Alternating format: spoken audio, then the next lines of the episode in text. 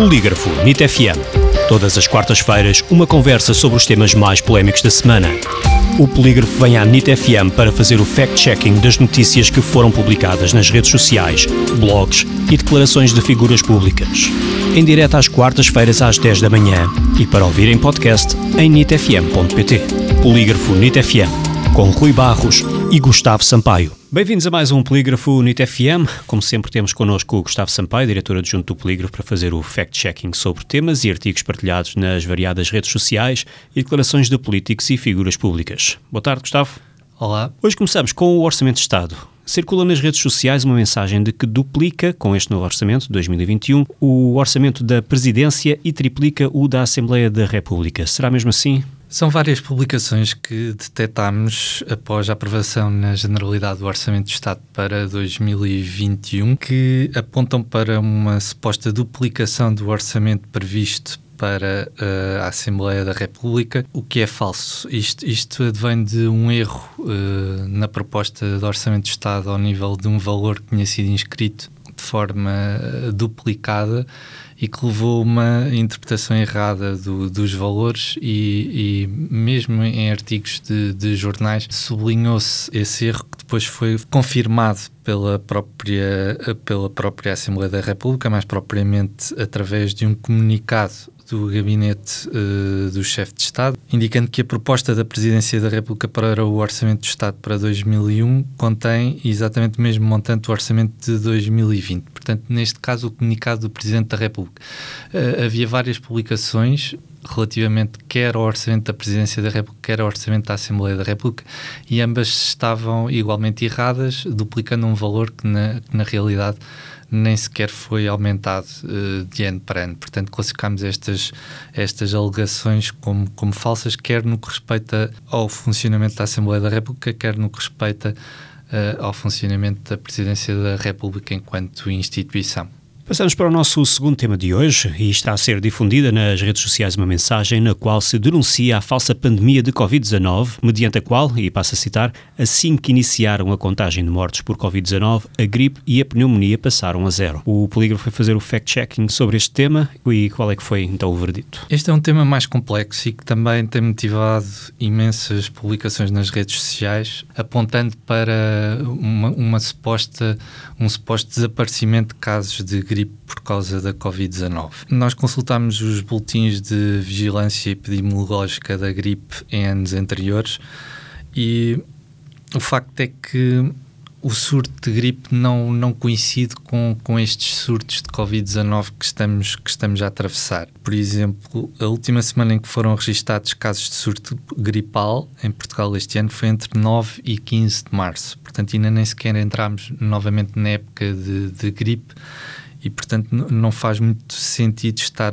já a comparar coisas que, que, que, nem sequer têm o mesmo período temporal. E o que vimos foi também que nos boletins epidemiológicos, ainda de, de março e, e, fevereiro, na altura em que a Covid-19 uh, também chegou a Portugal, uh, havia casos registados nos boletins, portanto também não é verdade que os casos tenham chegado a zero. Quanto à nova época de, de surto gripal também ainda não começou, uh, não costuma começar tão cedo e, portanto, teremos que aguardar por novos dados relativamente a essa, a essa nova época de gripe e depois sim poder-se fazer comparações em, em, períodos homólogos e de acordo com as épocas normais uh, dessas doenças respiratórias. De qualquer forma, esta alegação nas redes sociais que detectámos indicando que os casos de gripe passaram a zero, casos de gripe e pneumonia. Isto assim que se iniciou a pandemia de Covid-19 é claramente falso e através dos dados que consultamos, dados oficiais de boletins epidemiológicos, conferimos que mesmo em março e fevereiro houve, houve uh, algumas dezenas ou centenas de casos uh, inscritos no, nos relatórios. Passamos para um tema uh, que está a criar também uh, muitas partilhas nas redes sociais e que fala sobre os incêndios em Espanha. Supostamente, esta publicação que está a circular garante que em Espanha proibiram por 50 anos a venda de terra incendiada e que, por arte da magia, acabaram os incêndios. Será isto verdade ou falso? Esta publicação também foi bastante partilhada ao longo dos últimos dias ou semanas, daí termos analisado no polígrafo, também porque foi denunciada como enganadora, e chegamos à conclusão de que uh, há de facto uma lei em vigor em Espanha que proíbe a venda de terrenos ardidos, mas não por 50 anos, por um período de 30 anos, e essa lei foi recentemente alterada no sentido de atribuir poder às comunidades autónomas de Espanha uh, para venderem esses terrenos em, em condições excepcionais uh, previstas na, na lei de forma mais específica. Uh, de qualquer forma, além dessa imprecisão do período temporal e do total alcance da lei, não é verdade que os incêndios em Espanha tenham sido reduzidos a zero ou nem sequer tenham sido muito reduzidos. Também consultámos os dados uh, referentes uh, à área ardida nos últimos anos em Espanha e desde que esta lei está em vigor.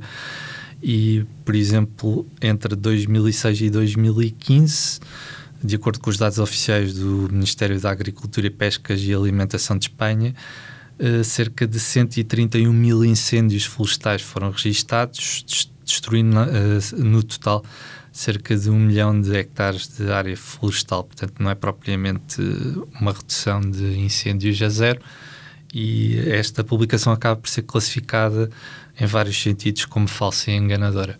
Partimos então para o último tema abordado hoje aqui no Polígrafo NIT FM, que fala sobre a ingestão de alimentos alcalinos com elevado nível de acidez e que supostamente servem para eliminar o coronavírus. Segundo os artigos que têm sido partilhados no Facebook, uh, alega-se que este é um conselho dos hospitais de isolamento. Então, será que ingerir estes alimentos serve para eliminar o coronavírus, Gustavo? Desde logo há um erro crasso na, na alegação de que são alimentos alcalinos e têm uh, um elevado pH e depois há uma série de publicações, desde quase o início da pandemia já analisámos muitas publicações sobre isto.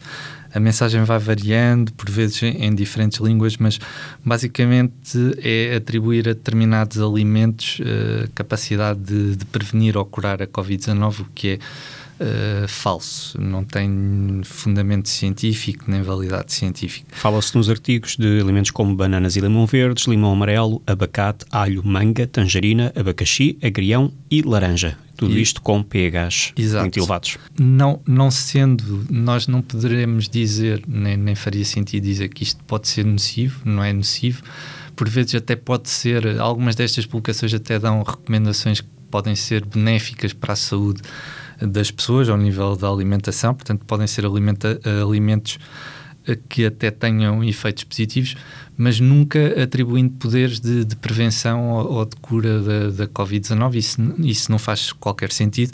E depois, muitas vezes, misturam coisas que não têm a mesma validade científica, esta questão do pH e depois a, a, a, também a questão do fortalecimento do sistema imunitário, que também é uma coisa que há, há muitos mitos e fabulações à volta do sistema imunitário que não é propriamente uma coisa que se reforce assim de um dia para o outro através de dietas ou de alimentação, no sentido de prevenir uh, não só a Covid-19 como outras doenças, na medida em que o próprio sistema imunitário é algo que ou funciona ou não funciona. Portanto, o reforço é assim uma coisa um bocado mais uh, subjetiva e, e, e, mais no campo da, da, das medicinas alternativas e, e, sem, sem, sem grande sustentação factual ou científica.